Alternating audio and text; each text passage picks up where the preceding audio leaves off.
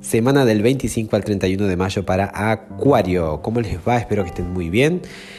Vamos a combinar como siempre tarot y astrología para descubrir la energía y la puedas aprovechar al máximo. Esta semana puntualmente desde las cartas del tarot huele esta semana a concreción, a dar por cerrado cuestiones tanto emocionales, materiales, laborales.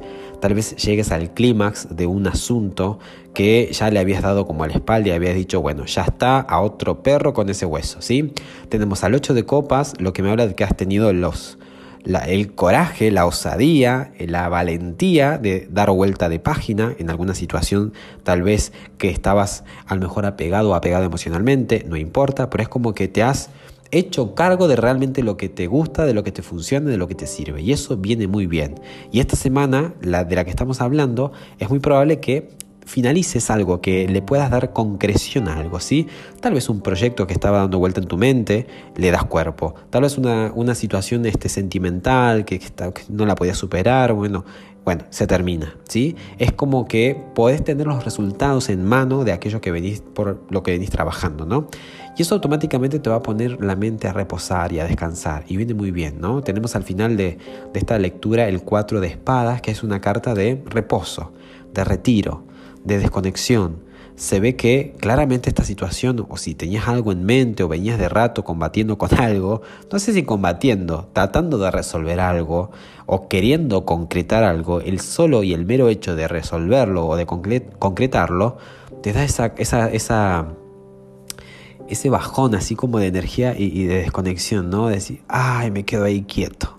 Voy a descansar un poco la mente, que bastante ocupada está. Sin embargo, bueno, la carta que te aconseja eh, o que te da el consejo para esta semana es el 7 de espadas. ¿Y qué te va a indicar? Que no te guardes nada, que procures no guardarte palabras, ni dichos, ni pensamientos que puedan llegar el día de mañana a convertirse en heridas, ¿no? Que te asegures de concretar, pero si la energía disponible es para que le des cierre a un montón de cosas, es lo que está disponible, ¿no? Y es lo que se esperaría, ¿no? La carta que te aconseja justamente es que lo aproveches y que no te quedes nada con nada ahí dando vuelta ni pendiente, ¿sí? Que lo puedas hacer este bien hecho, ¿no? Que aproveches el mood y la energía para darle un final a un montón de cosas, para darle cuerpo. Si dijiste que iba a hacer esto, bueno, ahí vamos. Y vas a invertir acá, bueno, allá vamos, ¿no? Porque por cierto es una semana con la luna creciente, lo que indica que hay que moverse, hay que venimos de una luna nueva en Géminis. Géminis es tu zona de la creatividad, del brillo personal. Y si dijimos que íbamos a destacarnos, que íbamos a ser nosotros mismos, que nos íbamos a poner en primer lugar, etcétera, con cualquier cosa que te hayas comprometido, ¿no? En este, en este, bueno, si no te invito a que escuches de nuevo el mensaje anterior, pero les dije y les incité a que se comprometan con una meta, luna nueva. Ahora es tiempo de trabajar por eso. Y ya que lo vamos a trabajar, ya que tenemos un lindo escenario, no nos quedemos con nada eh, eh, ahí guardadito, ¿no? que pueda significar más adelante un impedimento. Ese es el consejo que te dan las cartas.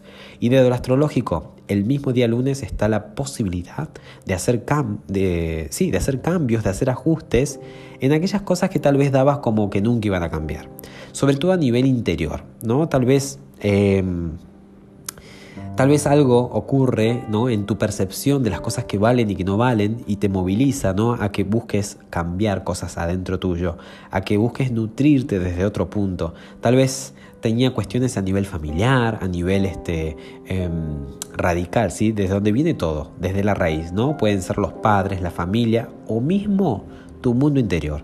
Había algo ahí que por ahí pensabas que no iba a cambiar, que iba a ser siempre igual, tal vez alguna cuestión tuya personal. Lo cierto es que lo has podido lograr, lo has podido traspasar y este lunes está el escenario perfecto para que avances en eso, para que te animes, ¿sí? En general, a hacer ese cambio que venías postergando. ¿Sí? El jueves está muy interesante también porque Mercurio, que es el planeta de la interacción, del aprendizaje, la mente, ¿sí? tiene su encuentro con el nodo norte.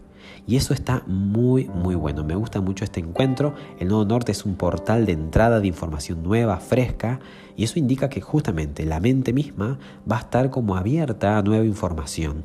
Eh, bienvenido sea, ¿no? Información que te va a hacer evolucionar tanto mental como espiritualmente. Es probable que ingresen novedades, nuevas ideas, nueva información, pero que es útil y que viene muy bien para tu evolución. Así que en buena hora. Y desde Géminis, ¿no? Desde, desde ese lugar que te motiva a que te destaques, a que brilles, a que seas vos mismo.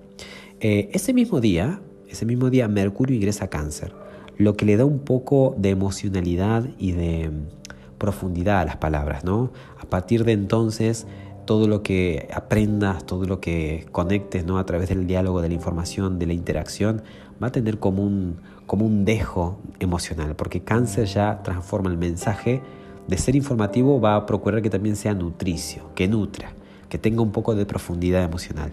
Así que, como verás, son todos aspectos positivos felizmente para esta semana, ¿no?